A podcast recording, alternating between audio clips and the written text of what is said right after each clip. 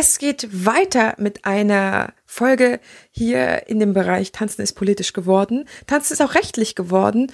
Und heute in der Folge habe ich Timo Müller, das ist schon fast der Fachanwalt vom Podcast geworden.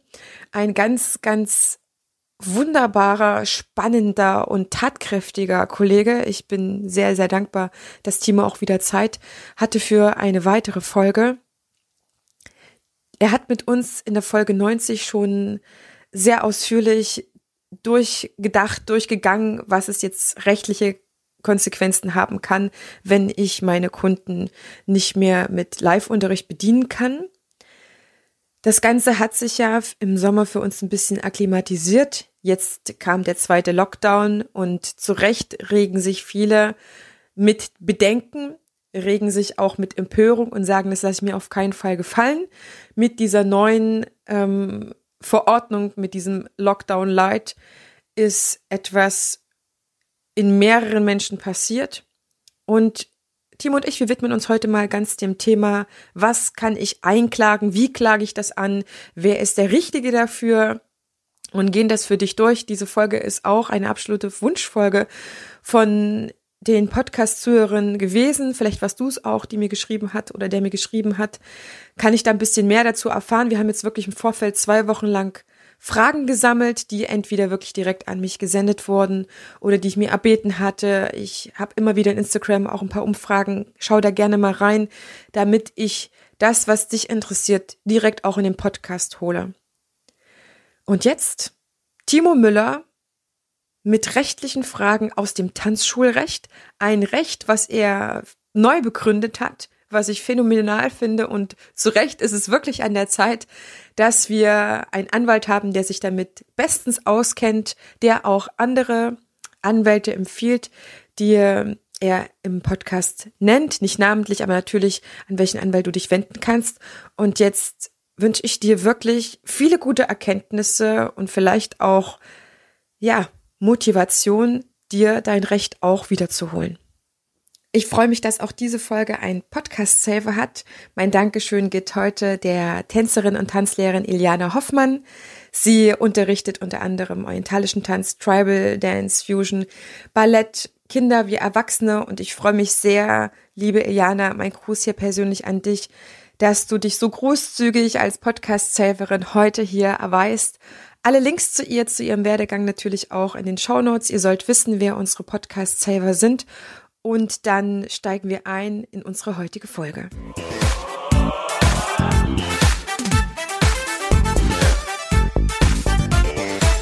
Ich begrüße dich ganz herzlich zu einer neuen Folge hier im Einfach Tanzen Podcast, dem Tanzpodcast für alle neugierigen und selbstsorgenden Tanzschaffenden. Prall gefüllt mit unabhängigem Wissen, ohne dass du selber danach suchen musst. Viel Spaß jetzt damit, deine Tanzbotschafterin.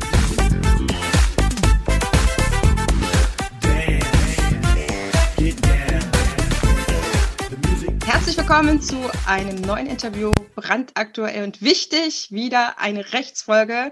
Timo und ich, wir haben nicht gedacht, dass es nochmal dazu kommt. Herzlich willkommen, Timo Müller, zu einer neuen Rechtsfrage.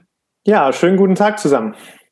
Ich freue mich ganz sehr, dass du Zeit hast. Wir haben im Vornherein für euch Fragen gesammelt, die im Gesprächen aufgekommen sind, die aber auch wirklich an mich gestellt wurden. Wie ist denn jetzt mit unter anderem Klagen, Eilanträgen und was es da noch alles gibt, möglich ist, warum man das tun sollte, vielleicht auch nicht, Timo. Da bist du mein Fachanwalt, denn du hast im Sommer deine eigene Kanzlei aufgemacht. Wie kam es dazu? Da bist du nicht ganz unschuldig dran. Also das ähm, hängt ja so ein bisschen damit zusammen, dass wir zu Beginn des ersten Lockdowns, ähm, da Ende März, Anfang April war das, glaube ich, schon mal eine Folge gemacht haben mit den wichtigsten Fragen. Und ähm, daraufhin hat das Telefon Sturm geklingelt von Tanzschulen, die sagen, ähm, kannst du mich auch vertreten? Und ich habe dann immer gesagt, naja, ich müsste dann erstmal eine Kanzlei auf, aufmachen. Und dann sagten immer mehr Kollegen, ja, dann mach das doch. Und ähm, dann habe ich irgendwann gesagt, ja gut, warum eigentlich nicht? Und dann haben wir das im Sommer gemacht und teilweise jetzt eben auch schon sehr, sehr viele Anfragen von äh, Tanzschulen bekommen, die wir beraten und haben uns mit unserer Kanzlei eben darauf spezialisiert, ähm, eben diese Branche Tanzschulen, aber auch Fitnessstudios, Restaurants und Event-Locations zu beraten. Und ähm, ich bin sehr überrascht, wie gut das ankommt und äh, freue mich da über die positive Resonanz. Du nennst deine Seite www.tanzschulrecht.de. Was ist denn Tanzschulrecht? genau, also das ist ja die Domain unserer, eine Domain unserer Kanzlei, die eben einfach nur darauf abzielt zu sagen, hey, guck mal, ähm, liebe Tanzschulinhaber, ihr werdet hier besonders gehört. Ähm, denn die Branche ist ja jetzt nicht so groß, dass man sagen kann, da gibt es schon wirklich viele spezialisierte Kanzleien darauf. Und ähm, da wir eben auch selber eine Tanzschule äh, in Bonn betreiben, ist es halt schön, jemanden an der Hand zu haben, der eben zum einen Rechtsanwalt ist, zum einen aber auch Branchenkenntnisse mitbringt.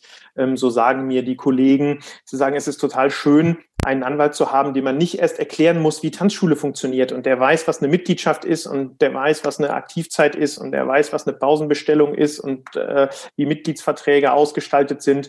Und ich glaube, das ist der Grund, warum viele sagen, hey, das äh, gefällt uns ganz gut. Es ist ein großer Vorteil auf jeden Fall, dass du nicht nur Ahnung hast als Tanzschulinhaber, auch jahrelang, muss man einfach sagen, das erfolgreich machst, aber du hast auch, ne, die konnten, unsere Zuhörerinnen und Zuhörer konnten dich ja schon in unserer vorgehenden Folge kennenlernen, dass du auch mittlerweile ein Hotel aufgebaut hast und auch als Event-Location fungierst. Nimm uns da nochmal ganz stimmt. kurz rein. Ja, das stimmt. Das ist mit, mit unserem Tanzhaus hat sich das halt dann relativ schnell rauskristallisiert, dass dieses Event- und Bankettgeschäft ähm, immer größer wurde und sich mit dem Tanzschulgeschäft immer mehr in Konflikt äh, begab, ähm, weil wir dann Tanzkurse nicht stattfinden lassen konnten, weil dann äh, Bankettgeschäft lief und deshalb haben wir irgendwann gesagt, wir lagern das größtenteils aus und haben dann ein sehr schönes Objekt äh, in Siegburg gefunden, wo dann eben auch ähm, zehn Gästezimmer mit dabei sind und das, da haben wir uns dann direkt drin verliebt und haben gesagt, das ist doch super, hier können Leute ihre Hochzeit feiern und ähm, können gleichzeitig auch mit der engsten Hochzeitsgesellschaft dann übernachten. Aber auch das ist natürlich jetzt getroffen vom Corona-Lockdown 2, äh, jetzt schon zum zweiten Mal betroffen, also kaum eröffnet ähm, mussten wir da den Betrieb erheblich einschränken und so. Ähm, naja, deshalb, wir haben uns die richtigen Branchen ausgesucht, ne? so wie die Kollegen und Kolleginnen, die heute zuhören, die natürlich auch äh, ähm, teilweise wirklich verzweifelt sind und sagen, ich bin hier in einer Branche, die am stärksten betroffen ist. Äh, was kann ich denn jetzt überhaupt tun? Liebe Zuhörer, liebe Zuhörer, du merkst also, du bist heute sehr gut aufgehoben mit all deinem Kummer, vielleicht auch Ängsten, Nöten. Es gibt nicht wenig Kollegen, die auch Existenzängste haben und das man auch sehr, sehr gut verstehen kann. Wir wollen heute weniger die finanziellen Fragen klären, mehr die rechtlichen. In der Folge 90 hat Timo mit uns schon viele Sachen geklärt hinsichtlich Mitgliedschaften, Abbuchungen. Wie geht das weiter, wenn ich jetzt nicht weiter unterrichten kann mit einer Ersatzdienstleistung? Da empfehle ich euch sehr, nochmal reinzuhören. Dort lernt ihr Timo auch noch ein bisschen mehr von seiner Tanzgeschichte her kennen. Heute wollen wir eine Anschlussfolge machen und euch zu Recht die Fragen beantworten, die ihr uns, mir schon im Vornherein geschickt hattet.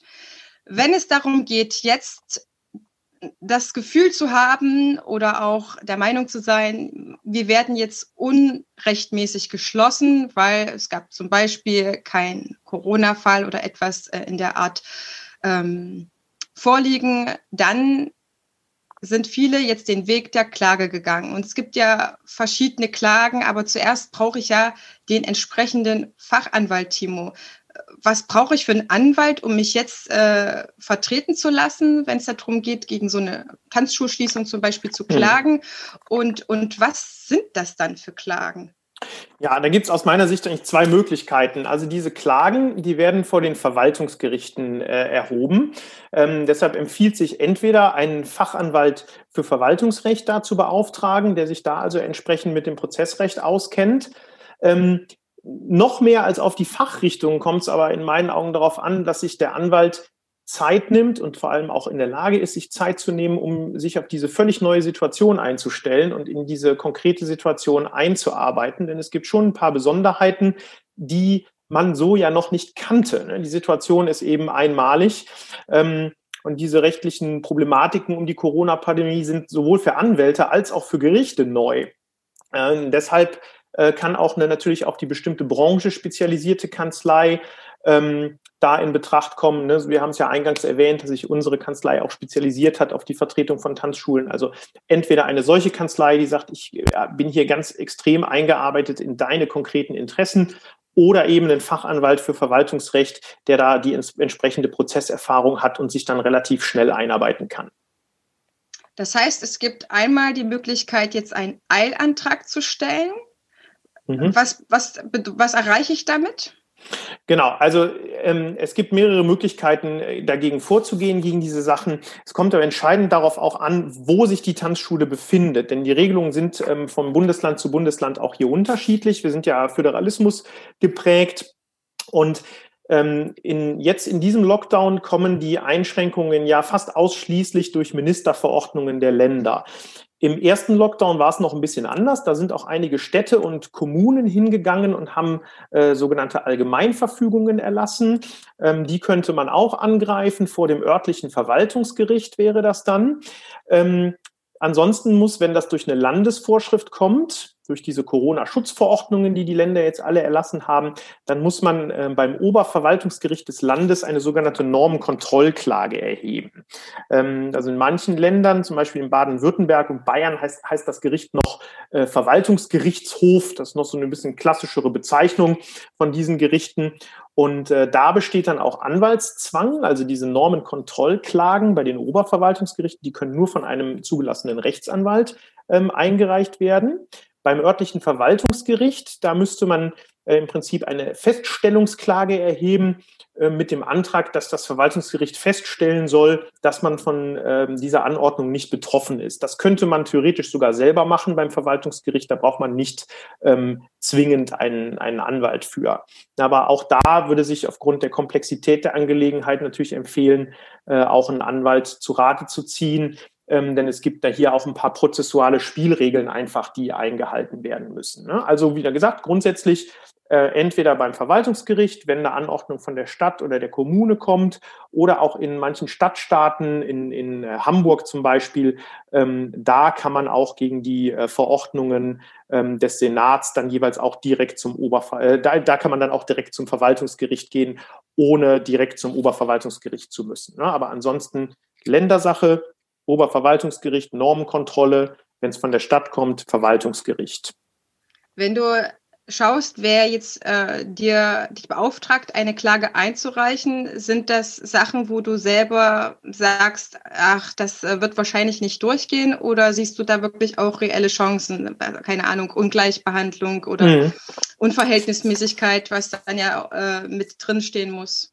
Ja, ist total, äh, total spannend. Ähm, wir haben jetzt ja schon einige Eilanträge gemacht Anfang November und ähm, die Rückläufer sind da ähm, sehr unterschiedlich. Also wir haben ähm, Erfolge erzielen können, zum Beispiel für Musikschulen und äh, Ballettschulen zumindest Teilerfolge. Ähm, die meisten Eilanträge werden allerdings, das kann man ja auch der Presse entnehmen, ähm, fast alle Eilanträge werden von den Gerichten abgelehnt. Und zwar mit der Begründung, ähm, die Volksgesundheit steht hier im Vordergrund und die Überlastung des Gesundheitssystems ist hier zu befürchten.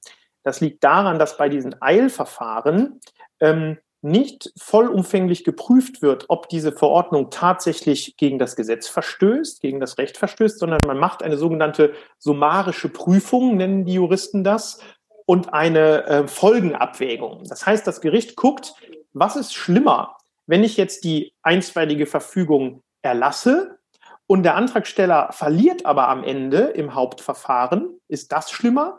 Oder ist es schlimmer, wenn ich die einstweilige Anordnung nicht erlasse und der Antragsteller gewinnt aber hinterher? Und bei dieser Folgenabwägung kommen die Gerichte immer zu dem Ergebnis, naja, wenn ich die einstweilige Anordnung nicht erlasse und der Antragsteller gewinnt nachher, dann hat ein Unternehmen vielleicht ein paar finanzielle Einbußen, aber die Gesundheit, die Volksgesundheit ist geschützt. Und das ist dann wichtiger.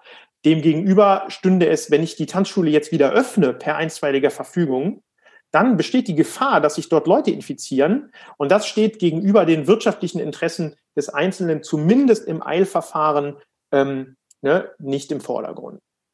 So, und deshalb äh, werden diese Eilanträge abgelehnt. In fast jedem Beschluss, den wir bekommen haben, gibt das Gericht aber relativ eindeutige Hinweise, dass äh, in den Hauptsacheverfahren, die dann später kommen und vielleicht in zwei oder drei Jahren erst entschieden werden, das dauert im Verwaltungsprozess.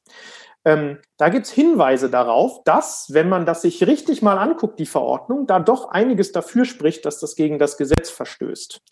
Insbesondere das, was wir auch vorgetragen haben schon in den Eilanträgen, dass das gegen den Parlamentsvorbehalt verstößt. Also wesentliche Entscheidungen in unserem Lande, das hat das Bundesverfassungsgericht schon sehr früh gesagt, wesentliche Entscheidungen in unserem Lande, die in Grundrechte eingreifen, die müssen vom Parlament selbst getroffen werden und nicht wie hier ähm, durch die Exekutive, also durch die Regierung. Also im Moment läuft es ja immer so, dass sich unsere Bundeskanzlerin, Frau Merkel, trifft sich mit den äh, Ministerpräsidenten der Länder im Hinterstübchen und die besprechen da was und beschließen da was und das wird dann in den Ländern umgesetzt im Rahmen einer Verordnung.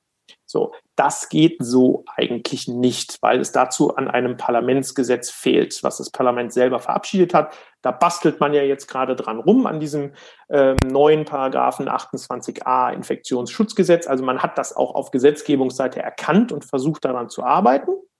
Nichtsdestotrotz da weisen die Gerichte darauf hin, passt mal auf, Parlamentsvorbehalt ist kritisch und es kann sein, dass euch das im Hauptsacheverfahren am Ende um die Ohren fliegt, was, was jetzt im Eilverfahren noch durchgeht wegen dieser Risikoabwägung. Ähm, das Zweite, was wir kritisieren und wo sich auch die Gerichte in den Beschlüssen ähm, anschließen, ist eben nicht nur der Parlamentsvorbehalt, sondern ist auch der Gleichbehandlungsgrundsatz. Also Artikel 3 unseres Grundgesetzes sagt, alle müssen gleich behandelt werden, also alle vergleichbaren Gruppen müssen gleich behandelt werden, ähm, so dass auch die Gerichte sagen, hey, ihr müsst schon gucken, warum schließt ihr jetzt ausgerechnet eine Tanzschule? Ja, auch hier im Eilverfahren sagen die dann immer noch, naja, Folgenabwägung, das Risiko ist einfach größer, wenn wir die Tanzschule auflassen, als wenn wir sie jetzt wieder zulassen. Deshalb Eilantrag geht dann nicht durch. Aber für das Hauptsacheverfahren wird hier auch deutlich signalisiert, ähm, da könnte ein Verstoß gegen den Gleichheitsgrundsatz äh, vorliegen, wenn ihr zum Beispiel einen Friseur öffnet und eine Tanzschule aber schließt. Ne, da muss äh, geguckt werden, dass hier diese Unternehmen auch gleich behandelt werden. Also im Hauptsacheverfahren bestehen da vielleicht etwas höhere Chancen als in dem Eilverfahren. Wenn jetzt die Chancen nicht so gut sind im Eilverfahren, da Rechtsprechung zu erfahren, in dem Sinne, wie man das äh, anstrebt.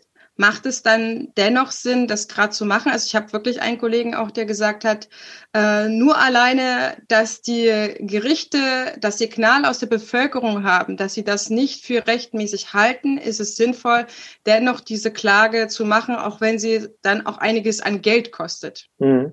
Also das ist natürlich eine Sache, die wir auch jedem Mandanten sagen. Ähm, du musst für dich selber gucken, ist das für dein Unternehmen jetzt wirtschaftlich sinnvoll, das zu tun oder nicht? Ne? Denn ähm, es sind ja jetzt zum Beispiel auch ähm, Hilfsprogramme angekündigt worden, also diese Novemberhilfe, nachdem die Unternehmen ja 75 Prozent ähm, Umsatzentschädigung im Vergleich zum Vorjahr bekommen sollen.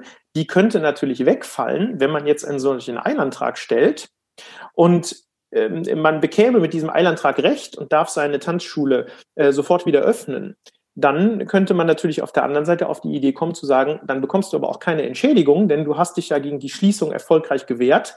Ne? und ähm, da könnte diese Entschädigung dann eben auf der Kippe stehen oder äh, gefährlich werden. Also das muss man äh, im Blick behalten. Ähm, nichtsdestotrotz setzt man natürlich damit ein Signal und die Richter beschäftigen sich mehr und mit jeder Klage, die kommt, mehr mit dieser Thematik. Ähm, und ähm, man setzt damit ein Signal und ich sehe auch in den Beschlüssen, dass die Richter sich ähm, wirklich mit dem Einzelfall auseinandersetzen. Also es ist jetzt nicht so, dass jetzt so ein reinkopierter Text irgendwie kommt, den Sie immer wieder verwenden, sondern da wird schon genau Bezug genommen auf das, was wir in unseren Anträgen geschrieben haben. Also das kommt schon an. Ne? Das ist auch ein Prozess, der jetzt in der Entwicklung bedarf. Und man liest auch immer mehr in den einzelnen Beschlüssen, je mehr Zeit vergeht, desto schwieriger wird das hier, solche Maßnahmen noch durchzukriegen. Ne? Also man müsste das wirklich mal auf andere gesetzliche ähm, Grundlagen stellen. Also bei den Eilanträgen, die man dann relativ zeitnah auch stellen muss, für November wäre das jetzt vermutlich schon zu spät, denn jetzt nach zweieinhalb Wochen noch einen Eilantrag zu stellen, da werden die Gerichte auch schon sagen, hey, Moment mal, so eilig kann es nicht gewesen sein, wenn du erst nach zwei Wochen diesen Antrag stellst. Ne? Wird das Ganze aber im Dezember nochmal kommen oder im Januar, dann stellt sich die Frage natürlich immer wieder neu, gehen wir im Rahmen eines Eilantrags dagegen vor und da muss jeder gucken, ähm, welche wirtschaftlichen Auswirkungen hat das auf mein Unternehmen. Mhm. Das heißt, mit jeder Verlängerung vom Lockdown, mit einer nächsten Frist, okay, fängt für mich wieder die Möglichkeit an, einen Eilantrag zu stellen, der auch ernst genommen wird. Genau, also mit jeder neuen Verordnung, die erlassen wird, besteht dann auch wieder die Möglichkeit, sich gegen diese neue Verordnung dann wieder auch mit einem Eilantrag oder einem Normenkontrollantrag zur Wehr zu setzen.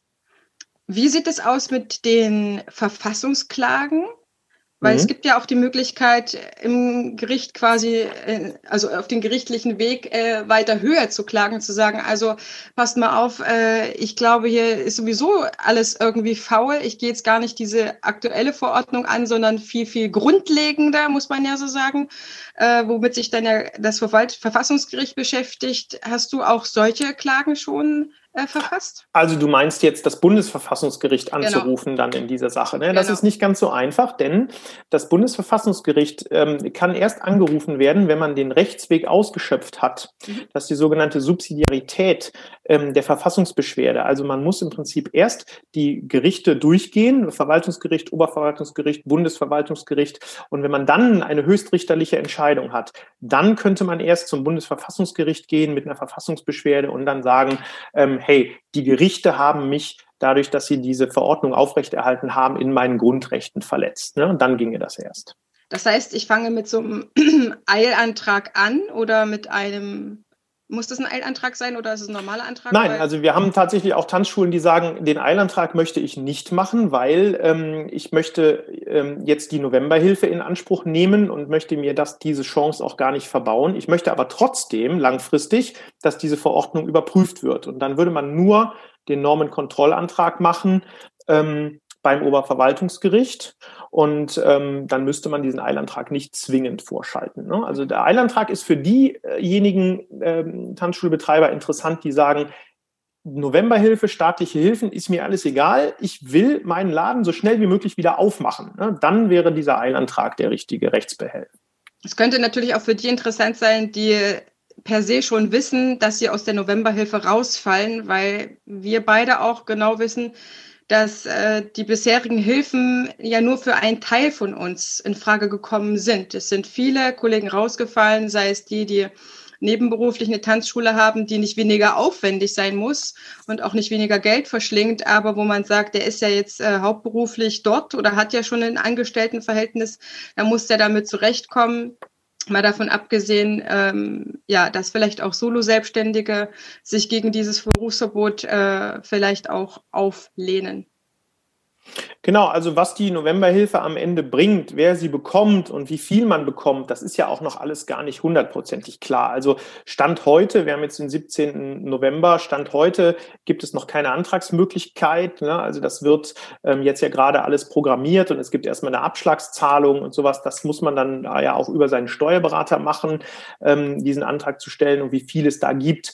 Ähm, deshalb sind einige Kollegen, die gesagt haben, wir wissen noch gar nicht, ob und was wir bekommen, mach bitte den Eilantrag. Vertrag. Ne? Aber wie gesagt, da muss jeder sich wirklich genau hinsetzen, dann vielleicht auch gemeinsam mit seinem Anwalt und mein, seinem Steuerberater mal einen Vormittag lang überlegen, ergibt das für mich Sinn, so einen Antrag zu stellen oder nicht.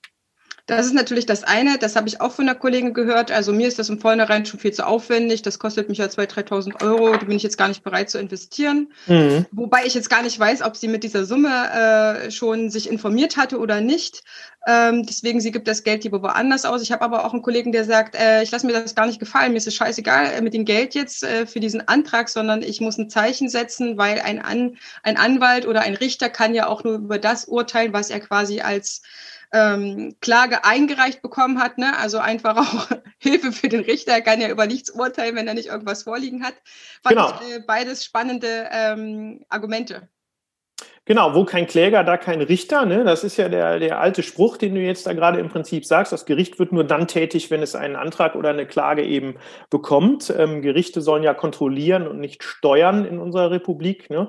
Ähm, und was die Kostenfrage angeht, ähm, das ist tatsächlich auch ähm, bundesweit wieder sehr unterschiedlich, muss man sagen. Die Kosten, die hängen nämlich vom sogenannten Streitwert ab. Und ähm, das Gericht setzt also einen Wert fest, von dem es der Meinung ist, dass das so den Wert dieses Streites widerspiegelt und der liegt im Ermessen des Gerichts. Und wir haben in letzter Zeit ja einige Anträge und Klagen eingereicht und die Streitwertfestsetzungen, die liegen dabei zwischen 5.000 Euro und 15.000 Euro.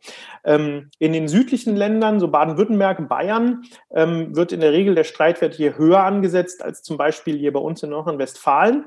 Hier sind es regelmäßig 5.000 Euro und in Bayern und Baden-Württemberg haben wir jetzt eben auch schon 15.000 Euro als Streitwert gesehen.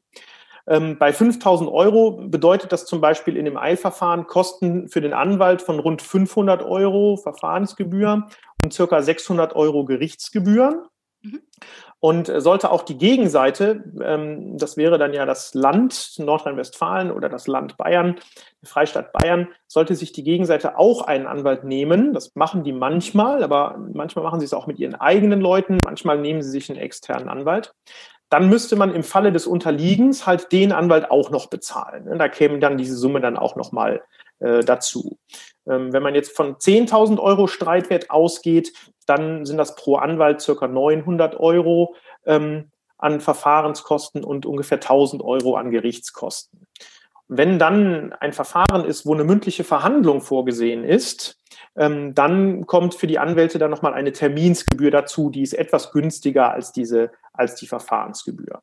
Mhm. Was da noch ganz interessant zu wissen ist, also wer eine Rechtsschutzversicherung hat, in der Regel übernehmen die Rechtsschutzversicherungen ähm, diese verwaltungsgerechtlichen äh, Streitigkeiten.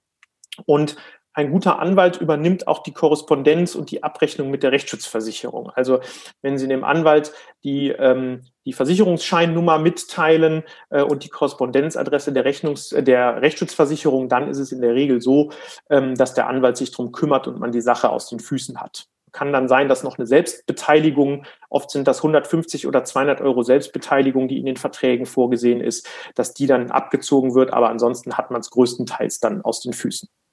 Ja, das ist gut, dass du das jetzt mit Bezahlen mal benennen kannst, weil wir wissen nicht, was vielleicht noch an Eilanträgen äh, alles äh, von dir geschrieben werden oder von Kollegen. Ja, wenn du sagst, äh, mit jeder Verlängerung der Verordnung geht eigentlich die Frist von vorne los, um mhm. auch zu greifen zu können, was sind das jetzt für Zahlen, die mich auf mich zukommen. Wenn ich jetzt doch keine Zeit habe, mich wirklich zu informieren oder man sich auch erstmal fragt, an welchen Anwalt äh, wende ich mich, wer, wen kann ich auch vertrauen? Ich glaube, eine Anwaltssache ist wie beim Arzt, wem vertraue ich da? Wen kann ich da äh, überhaupt ins Vertrauen ziehen, um mich da zu offenbaren. Ne? Ist ja auch eine Sache, dann damit rauszugehen und zu sagen, ey, das ist jetzt meine Einstellung, ähm, das zu machen. Das heißt, es ist total gut, wenn man feststellt, man hat eine Rechtsschutzversicherung. Was muss denn da drinstehen in dieser Rechtsschutzversicherung, dass sie diese Eilanträge oder auch ähm, diese normalen Klagen überhaupt übernimmt? Macht das jede Rechtsschutz automatisch? Also es sollte in, in dem Vertrag nachgeguckt werden, dass dort Verwaltungsrecht oder verwaltungsrechtliche Prozesse versichert sind. Ne? Denn diese Verfahren haben wir ja gerade schon gesagt, entweder vom Verwaltungsgericht oder vom Oberverwaltungsgericht stattfinden. Das heißt, das muss äh, versichert sein. Das sollte man äh, prüfen. Und ähm, dann sollte man auch noch im Blick halten, also einige äh, Kollegen sind auf mich zugegangen und haben gesagt, komm, dann schließe ich jetzt noch schnell eine Rechtsschutzversicherung ab, damit die dann äh, die Sache bezahlen. Ähm, da ist wichtig, die meisten Rechtsschutzversicherungen haben eine Wartezeit von, ähm, oft sind das sechs Monate, dass sie sagen, von Abschluss der Versicherung bis zum ersten Rechtsschutzfall, den wir übernehmen, müssen mindestens sechs Monate vergangen sein. Bei manchen sind es auch nur drei, muss man in den, in den Vertrag dann reingucken. Da sichern die sich natürlich ab, dass man die Versicherung jetzt nicht extra dafür abschließt, dass man einen, äh, ähm, einen Prozess äh, führen will, der schon längst quasi entstanden ist. Ne? Ähm, nichtsdestotrotz, ich glaube, dass wir dieses Corona-Thema uns natürlich noch eine Zeit lang begleiten wird. Ähm, empfiehlt es sich vielleicht für den einen oder anderen, der noch keine Rechtsschutzversicherung hat, mal mit einem Versicherungsmakler seines Vertrauens zu sprechen und zu sagen, hey komm, check doch mal, was hier für mich eine günstige Rechtsschutzversicherung wäre. Ne?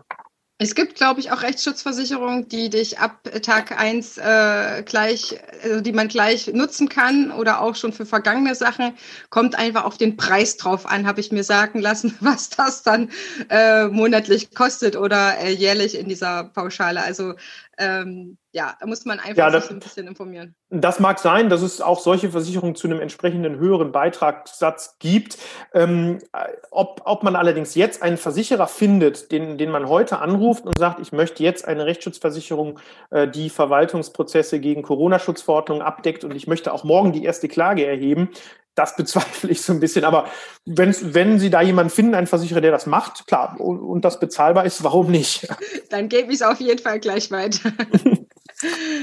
ähm, lass uns noch mal einen Schritt weiter gehen. Wenn ich jetzt in diesem Eilantrag abgelehnt äh, bin, gibt es eine Möglichkeit, in, in Widerruf zu gehen, also sich äh, Einspruch zu erheben, dass man das nicht gerecht gefunden hat, was das Gericht Nein, das gibt's, Nein, das gibt es tatsächlich nicht. Also diese äh, Beschlüsse im Eilverfahren von den Oberverwaltungsgerichten, die sind, die sind unanfechtbar. Mhm. Ähm, man kann dann oder man muss dann äh, dieses Hauptsacheverfahren eben noch betreiben und ähm, in diesem Hauptsacheverfahren dann eben äh, sagen, okay, Jetzt haben wir vielleicht den Eilantrag verloren, äh, aber eben nur wegen dieser Folgenabwägung.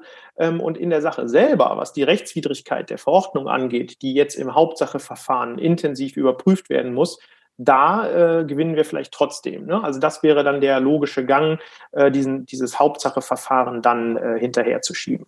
Mhm. Ist, ist das so, dass Gerichte ja auch ein bisschen Zeit brauchen, sich dann diesem Thema jetzt zu widmen? Weil ich kann mir vorstellen, gerade in diesen Gesundheitsthemen oder in diesen ganzen Virenthematik, gerade wenn das jetzt relativ neu ist oder frisch. Ich meine, jetzt sind wir ein Dreivierteljahr schon weiter als im März. Jetzt so frisch ist es nicht mehr. Es gibt auch schon verschiedene Studien. WHO hat schon auch ihren Teil dazu beigetragen und so weiter. Ähm, ist es dann äh, Alltag für einen Richter oder ein Gericht, dass dann auch solche medizinischen Sachen beurteilt werden müssen oder ausgewertet müssen oder greifen die dann einfach auf, auf das zurück, was der Staat eh schon äh, preisgibt? Nee, also die setzen sich schon damit auseinander, die Gerichte, auch mit den medizinischen Hintergründen. Die nehmen also in ihren Beschlüssen auch durchaus Bezug auf ähm, wissenschaftliche Studien oder auch auf äh, Mitteilungen des Robert-Koch-Institutes oder so. Also man beschäftigt sich damit schon. Das war natürlich am Anfang für alle Gerichte neu. Ich denke, das wird zum Standard werden. Jetzt in Zukunft werden sie sich da vermehrt mit beschäftigen müssen, insbesondere wenn die ersten Hauptsacheverfahren zur Entscheidung anstehen.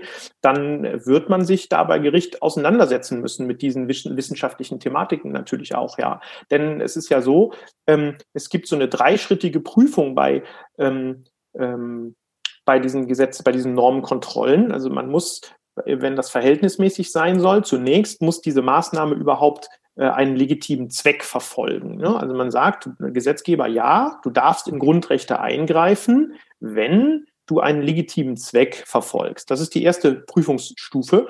Ähm, und dann wird man sagen, ja, die Gesundheit der Bevölkerung zu schützen ist ein legitimer Zweck. Also über diese Stufe kommt man relativ schnell hinweg. Dann wird aber in einem zweiten Schritt schon zu prüfen sein, ist diese Maßnahme, lieber Gesetzgeber, die du da jetzt triffst, ist die überhaupt geeignet, um diesen Zweck zu erreichen? Ja? Und das wird der, der erste, das erste Einfallstor sein für die Wissenschaft, ähm, wo man dann prüfen muss, sind die Maßnahmen, die hier getroffen werden, denn überhaupt geeignet, um den, den Zweck zu erreichen? Und die nächste Stufe wäre dann eine sogenannte Erforderlichkeits- und Angemessenheitsprüfung. Bei der Erforderlichkeitsprüfung, da wird dann geguckt, in, in erster Linie, wenn das geeignet ist, ja, aber gibt es ein milderes Mittel, ja, um den gleichen Zweck zu erreichen? Diese Schwelle muss man dann auch überschreiten. Und wenn man zu dem Ergebnis kommt, nein, es gibt kein milderes Mittel, dann kommt trotzdem noch eine Angemessenheitsprüfung. Man guckt dann also, steht dieser Grundrechtseingriff in der Regel ja in die Berufsfreiheit des Tanzschulbetreibenden. Artikel 12 Grundgesetz sagt, ähm, dein, dein Beruf ist frei und man darf dir ich übersetze das mal jetzt laienhaft, man darf dir das Berufsleben nicht schwerer machen als unbedingt nötig. Ja? Und dann ähm, wird geguckt, ist denn dieser Eingriff noch, steht der noch im Verhältnis zu den damit eintretenden äh, Schäden? Ne? Und diese drei Stufen Prüfung, die wird man ähm, überschreiten müssen als Gesetzgeber. Und da bin ich gespannt, was dann im Ergebnis in zwei, drei oder vier Jahren und am Ende ganz sicher das Bundesverfassungsgericht, wenn alles durch ist, irgendwann dazu sagen wird, ob wir in ein paar Jahren hören, das war alles okay, weil das ein Sonderfall war, oder ob wir in ein paar Jahren vom Bundesverfassungsgericht hören, Leute, was ihr damals gemacht habt, das ging überhaupt nicht. Das ist alles verfassungswidrig. Ne? Also das ist in meinen Augen völlig offen, wie das Rennen im Ergebnis ausgeht. Das ist ja dennoch trotzdem ein bisschen ähm, ja, deprimierend, würde ich fast schon sagen, wenn du sagst, okay, die werden das in zwei, drei, vier Jahren festgestellt haben, aber jetzt sind natürlich die ganzen Schäden, die entstehen, von wirtschaftlicher Seite, vielleicht auch vom Ruf her, ne? wenn jetzt äh, ich als Tanzschule in meiner Umgebung auch äh, so stigmatisiert werde oder es so empfinde, ne? dass die Leute vielleicht auch nachhaltig nicht mehr kommen, die haben halt Angst jetzt, wenn es so lange heißt, äh, ja, das könnt ihr vergessen, äh, dass ihr nur einen Monat zu habt und ähm, sind ja auch wirklich reelle Befürchtungen. Man hat ja aus dem ersten Mal schon gelernt, man hat gemerkt, okay, Salamitechnik, wie es auch immer heißt, mhm. äh, es wird nicht von vornherein gesagt, ein halbes Jahr ist zu, jetzt überspitzt, sondern man macht das äh, wochenweise, 14 Tageweise, also ist jetzt auch für manche nicht an Haaren herbeigezogen zu sagen, ja, aber ich vermute, es wird länger gehen. Und der Kunde macht das vielleicht auch. Und dann habe ich vielleicht äh, meine Stammkundschaft vielleicht nach drei, vier Monaten verloren und dann kommen vielleicht auch die nächsten halben Jahre keiner. Das sind ja Schäden, wo ich sage, oder wo auch Kollegen sagen, aber das hilft mir jetzt nichts, wenn es in zwei, drei Jahren beschlossen wird. Warum ist denn das mit den Gerichten so langsam? Ja, es ist ja nicht langsam. Also diese Eilanträge tatsächlich, die gestellt, wenn man eine schnelle Entscheidung haben will, dann muss man, äh, dann muss man diesen Eilantrag stellen. Und die sind äh, wirklich relativ flott, muss ich sagen. Also ich habe hier in, in, äh, in Nordrhein-Westfalen äh, die Anträge teilweise zwei Tage später, äh, nachdem ich den Antrag gestellt habe, die Beschlüsse auf dem Tisch. Die sind da wirklich flott. Ähm, in Baden-Württemberg und Bayern hat es etwas länger gedauert. Ähm, aber auch da, ähm, sagen wir mal, nach zwei Wochen spätestens hat man, äh, hat man diese diese vorläufige Entscheidung. Aber in einem Eilverfahren kann man natürlich auch naturgemäß nicht in dem Umfang die Rechtswidrigkeit prüfen wie im Hauptsacheverfahren. Ne? Also da geht es einfach nur darum, schnelle Entscheidungen und da guckt das Gericht eben im Groben nur, ähm, was ist jetzt schlimmer, wie ich vorhin schon gesagt habe, was ist schlimmer? Ne? Mache mach ich wieder auf oder lasse ich es geschlossen? Und deshalb guckt, macht man diese Folgenabwägung und die, auf die endgültige Entscheidung muss man dann warten und das dauert tatsächlich die Hauptsacheverfahren im Verwaltungsrecht in Deutschland relativ lange. Und das ist auch immer wieder Thema, dass man sagt, man muss die, äh, man muss die Prozesse im Verwaltungsrecht beschleunigen. Das ist, äh, das ist richtig. Da kann ich jeden verstehen, der dann sagt, ähm, das dauert mir im Hauptsacheverfahren zu lange. Und was die Schäden angeht, ja, das ist der Grund, warum äh, einige eben sagen, auch wenn ich weiß, ich habe im Eilantrag wenig Chancen, ähm, ich klage trotzdem, denn wenn am Ende das Gericht sagt, diese Verordnung war rechtswidrig, dann wären ja alle Maßnahmen aufgrund einer rechtswidrigen Verordnung äh, geschehen. Und dann äh, kann es sein, dass man dann als Bürger oder als Gewerbetreibender oder auch Tanzschulbetreibender dann ähm, die Möglichkeit hat, einen Schadenersatzprozess gegen das Land zu führen und zu sagen, hey, du hast hier alles, hat das Gericht festgestellt, auf Basis einer rechtswidrigen Verordnung gemacht. Deshalb habe ich einen Schadenersatzanspruch gegen dich, liebes Land Nordrhein-Westfalen oder lieber Freistaat Bayern ähm, um zwei Beispiele zu nennen. Und wir machen dann einen sogenannten Amtshaftungsprozess. Und den kann man aber nur machen, wenn man vorher eben dieses, dieses Normenkontrollverfahren oder äh, diesen Eilantrag in Kombination mit dem Normenkontrollverfahren betrieben hat. Ja? Und ähm, das ist der Grund, warum viele es trotzdem machen, in der Hoffnung, dann vielleicht irgendwann später zumindest nochmal einen Schaden ersetzt zu bekommen. Ich kann aber auch viele Kolleginnen und Kollegen verstehen, die sagen, was hilft mir das, wenn ich in drei Jahren vielleicht eine Entscheidung habe und dann noch einen Schadenersatzprozess führen muss, ähm, wenn es mich dann vielleicht gar nicht mehr gibt. Ne? Also die Sorge kann ich tatsächlich verstehen. Die haben jetzt viele, die sagen, hey, ich, ich komme jetzt noch nicht mal über den November, weil die Novemberhilfen werden äh, vielleicht im Januar oder Februar erst ausgezahlt und es gibt jetzt erstmal nur eine kleine Abschlagszahlung. Ähm, ich weiß gar nicht, ob ich bis dahin überlebe. Das kann ich verstehen. Aber da sind natürlich die Möglichkeiten, die rechtlichen Möglichkeiten dagegen vorzugehen, sind halt einfach begrenzt. Ne? Man kann, wir tun natürlich, was wir können mit diesen Klagen und den Eilanträgen, aber ähm, es wird bedauerlicherweise, und das finde ich ganz schlimm, auch, auch Kolleginnen und Kollegen geben, die sich in dieser Zeit vom Markt verabschieden. Also ich weiß von den ersten Kollegen auch, die anrufen und sagen, was empfiehlst du mir für eine Exit-Strategie? Ich, ich sehe das nicht, dass ich diese Zeit ähm, überhaupt überstehen kann in irgendeiner Form. Ne? Also auch das gibt es und ähm, das ist dann aber letztendlich nicht unser Thema heute, weil das ist natürlich dann eine politische äh, und eine wirtschaftliche Frage. Ähm, aber auch da habe ich natürlich Verständnis und äh, ja, wirklich äh, tiefstes Verständnis, da wir selber auch eine Tanzschule betreiben, ähm, dass diese Kollegen an ihre wirtschaftliche Existenz gehen langsam. Ja, absolut. Also ich meine, die ersten haben das, also ich habe schon nach drei Monaten von den ersten Kollegen gehört, die es schon nicht geschafft haben, und ich habe jetzt erst eine Kollegin hier in Düsseldorf, die nach acht Jahren, äh, nach acht Monaten Kampf sozusagen ähm, gesagt hat, ich mache nicht weiter, Geld ist äh, alle und ähm, ich schaffe es auch mental nicht mehr. Ne? Mhm, mh. Dazu haben wir, habe ich jetzt eine Folge gemacht gehabt. Wer das nochmal reinhören möchte, das war die Clarissa, meine letzte Challenge Accepted Folge. Wenn ich jetzt ähm, mich festgelegt habe, ich werde klagen, muss ich dann vor Gericht erscheinen, war so die Frage. Ja, also grundsätzlich ist, äh, ist, in Deutschland besteht der Grundsatz der Mündlichkeit. Also es wird in der Regel eine mündliche Verhandlung geben, äh, wenn man in Deutschland einen Prozess führt, weil man sagt, das Gericht soll sich, soll die Parteien auch persönlich kennenlernen und soll sich durch eine persönliche Überzeugungsbildung ähm, hier äh, zu einer Entscheidung leiten lassen. Ähm, jetzt ist es im Verwaltungsrecht, wo wir ja hier sind, ein bisschen anders. Da gibt es auch die Möglichkeit, auf eine mündliche Verhandlung zu verzichten.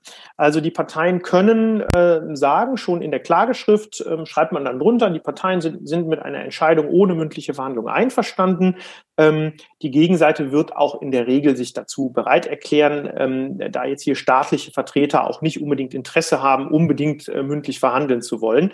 Das heißt, ähm, im Verwaltungsprozess eingeschränkt, man kann, wenn beide Parteien sich einverstanden erklären, auf diese mündliche Verhandlung auch verzichten weil es dann eben nicht wie bei einer Zeugenaussage wirklich jetzt drauf ankommt, was man zu sagen hat oder warum kann man das dann sich darauf einigen, wegzulassen? Genau, also ja, das hängt so ein bisschen damit zusammen. Im Verwaltungsprozess gilt der Amtsermittlungsgrundsatz. Also das Gericht muss hier von Amts wegen eigene Ermittlungen anstellen und den Sachverhalt vollständig erforschen. Das ist also Aufgabe des Gerichts. Anders als im Zivilprozess, also wenn jetzt beispielsweise ein Tanzschulinhaber hingeht und seine Tanzkursbeiträge einklagt, ähm, oder wir haben einen privatrechtlichen Vertrag miteinander geschlossen und einer bezahlt nicht oder leistet nicht, dann würde man im Zivilprozess vom Amtsgericht oder vom Landgericht klagen. Und da gilt, ähm, der sogenannte Dispositionsgrundsatz. Das bedeutet, das Gericht entscheidet nur über Dinge, die die Parteien von sich aus dem Gericht mitteilen. Ja, ähm, da gibt es keine Amtsermittlung, da darf der Richter nicht von sich aus hingehen und irgendwelche Ermittlungen tätigen, die die Parteien gar nicht beantragt haben. Und hier im Verwaltungsprozess ist es eben anders. Der Richter muss selbst ermitteln, erforscht den Sachverhalt, schaut sich auch die Gesetzesmaterialien an und sowas. Deshalb braucht man da nicht zwingend eine mündliche Verhandlung. Und in den Eilverfahren sowieso nicht. Da, ist, da soll es ja schnell gehen. Da gibt es in der Regel sowieso keine mündliche Verhandlung. Da wären die wirklich mal die Ausnahme. Also im Eilverfahren, dass da mündlich verhandelt wird, da müsste schon irgendwas ganz Gravierendes sein, dass das Gericht sagt, ich muss die Parteien jetzt persönlich hier haben. Ähm, deshalb gibt es im Eilverfahren schon ohnehin keine mündliche Verhandlung in der Regel. Mhm. Jetzt, jetzt habe ich einen Kollegen gehabt, der mir gesagt hat, ach weißt du, Heidemarie, ist ja alles schön und gut mit den Eilanträgen, aber so oft wie die jetzt ihre Verordnungen ändern, muss ich ja dann alle 14 Tage auch einen Eilantrag stellen. Also das wird ja auch äh, zermürbend. Stimmt das?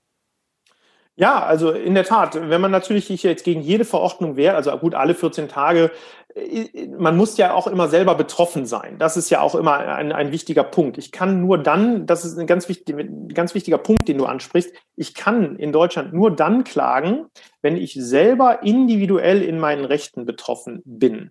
So, es gibt also keine ähm, ich habe immer wieder bei Facebook oder sowas äh, zwischendurch gelesen, ja, wir machen jetzt eine Sammelklage oder irgend sowas. Das gibt's in Deutschland nicht. Es gibt in Deutschland nicht wie im angloamerikanischen Recht eine Art Sammelklage oder eine Anschlussklage oder sowas. Das sieht unser Rechtssystem nicht vor.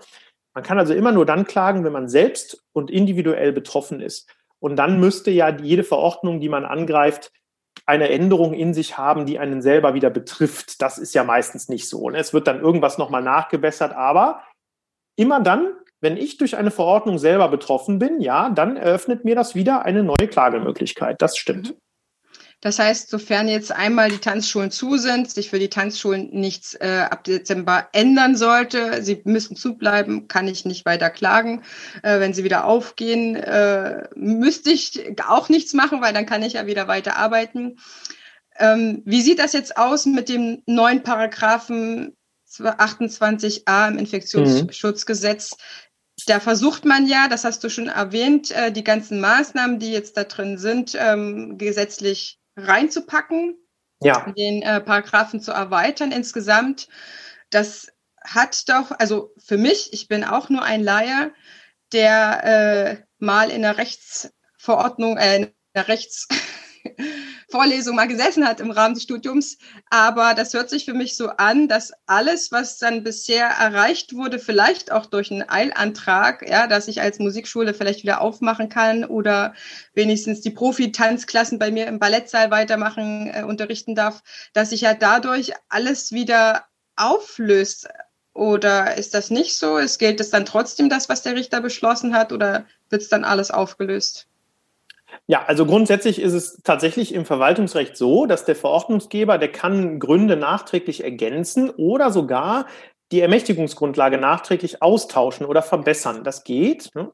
Allerdings sind jetzt auch in diesem neuen Paragraphen 28a ähm, Infektionsschutzgesetz, der da jetzt ähm, zur, zur Beschlussvorlage ansteht, ähm, wieder viele handwerkliche Fehler auch gefunden worden, die an der Wirksamkeit Zweifel lassen. Also es gibt da viele Verfassungsrechtler, die auch da die Hände über den Kopf zusammenschlagen. Und also ein Verfassungsrechtler hat zum Beispiel gesagt, diesem Paragraphen 28a Infektionsschutzgesetz, dem steht die Verfassungswidrigkeit auf die Stirn geschrieben. Ähm, das war so ein schönes Zitat. Also auch da bleibt noch abzuwarten, ob auch der überhaupt verfassungsgemäß ist und ob so schwerwiegende Grundrechtseingriffe ähm, dadurch gemacht werden können. Also ich glaube, da ist das letzte Wort noch nicht äh, gesprochen. Ähm, und äh, das bleibt abzuwarten, wie sich dieser Paragraph 28a Infektionsschutzgesetz äh, entwickelt.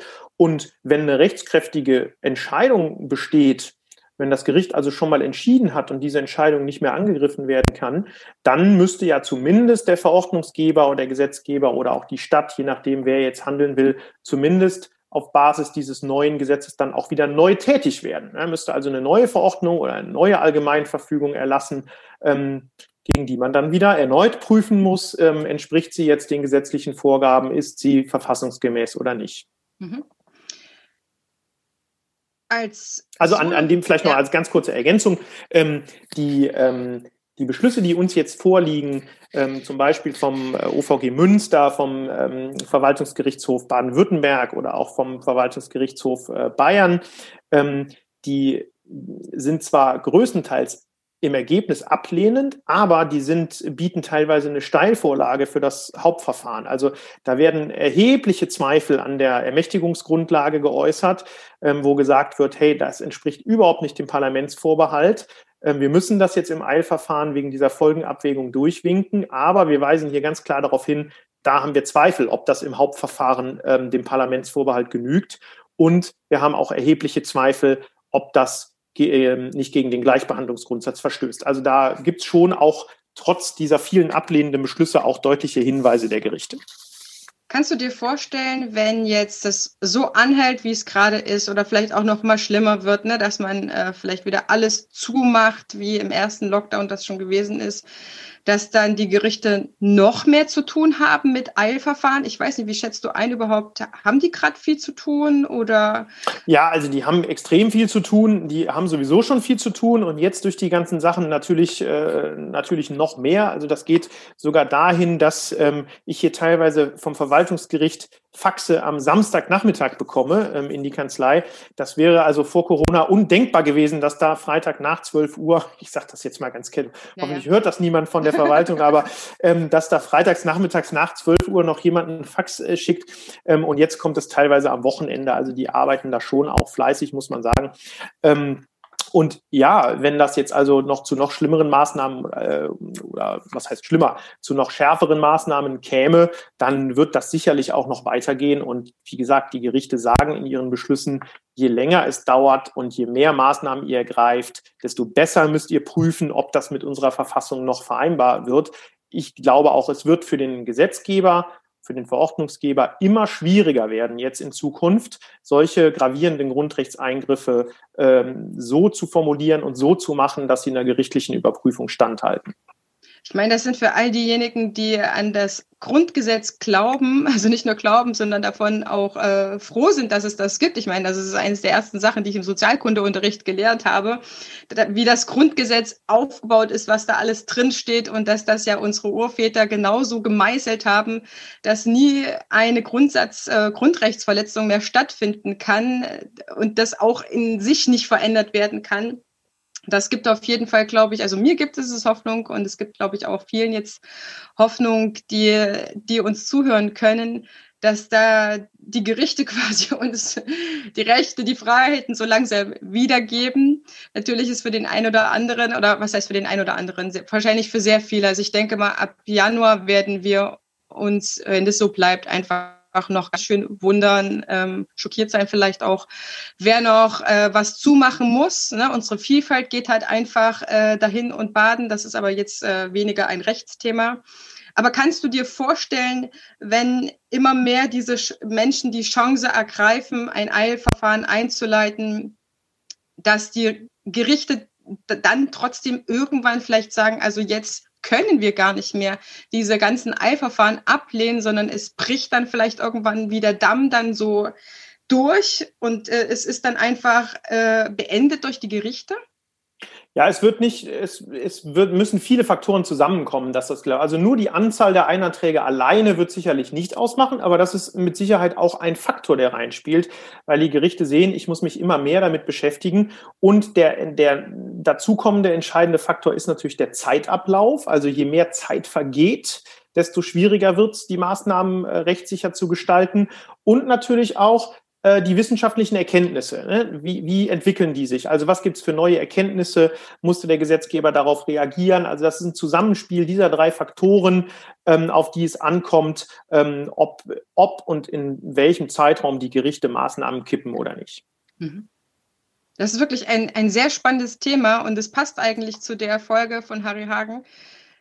Tanzen ist politisch geworden. Und ich meine, äh, ich, bin, ich bin total happy, bestimmt andere auch, dass du dich diesem Thema auch so annimmst und sagst, so ihr Lieben, ich, ich bin da, ich bin an eurer Seite, ich weiß genau, wie es euch geht und ähm, ich tue, was ich kann, was in meiner Macht steht, um den ganzen äh, Prozess vielleicht auch äh, zu beschleunigen, ne? wie andere Anwälte das auch machen und sagen, ja, ne, nur der Richter kann nur das tun, wo er auch ähm, eine Grundlage hat. Deswegen würdest du dazu ermutigen, jetzt zu klagen oder falls ja die nächste Möglichkeit wieder ist, äh, das zu machen oder auch diese ähm, Hauptklage einzureichen?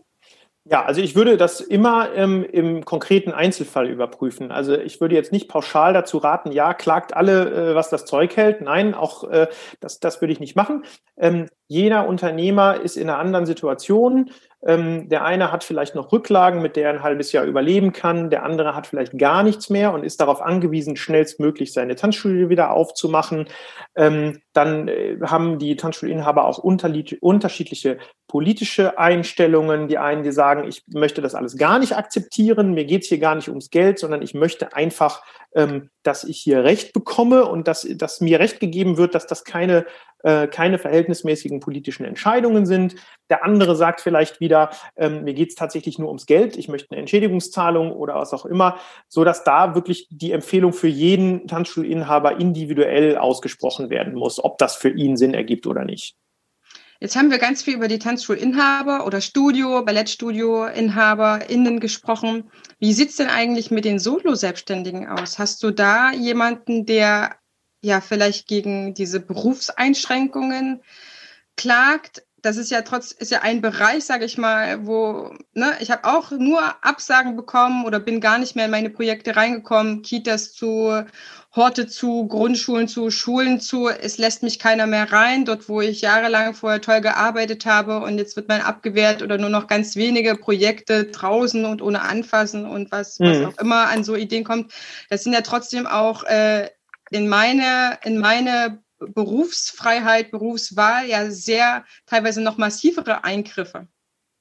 Genau, also das ist immer die entscheidende Frage. Die Berufsausübungsfreiheit, Artikel 12 grundgesetzlich äh, geschützt. Ähm, und die Frage Solo-Selbstständiger oder jetzt Tanzschulbetreiber, also die Größe des Unternehmens, die spielt da eigentlich keine Rolle. Es gilt da die gleiche Empfehlung wie ganz am, am Eingang äh, des Interviews. So schließt sich der Kreis wieder. Entweder einen guten Fachanwalt für Verwaltungsrecht zu suchen oder eine Kanzlei, die sich auf die entsprechende Branche, äh, der man angehört, spezialisiert hat. Also, liebe Solo-Selbstständige, auch euch ist diese Möglichkeit offen, da einfach sich ja Recht zu beschaffen oder sich dort zu wehren. Ich danke dir ganz sehr, Timo. Das war eine, eine, war eine also aus meiner Sicht, ne, wenn ich jetzt als Podcasterin sprechen kann, eine wunderschöne Folge.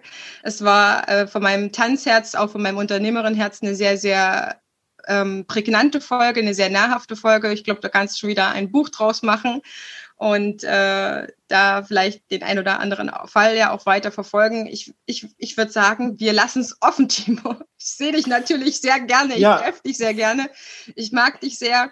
Und ähm, ja, wenn, wenn alles jetzt in den nächsten Monaten doch wieder alles klimpflich ablaufen sollte, sehen wir uns aus diesem Anlass erstmal nicht wieder. Aber es ist einfach gutes Gefühl für den Podcast, jemanden zu haben, der in Rechtsfragen einfach firm ist und auch sich jetzt für uns die Zeit nimmt, das für alle einfach so zu formulieren.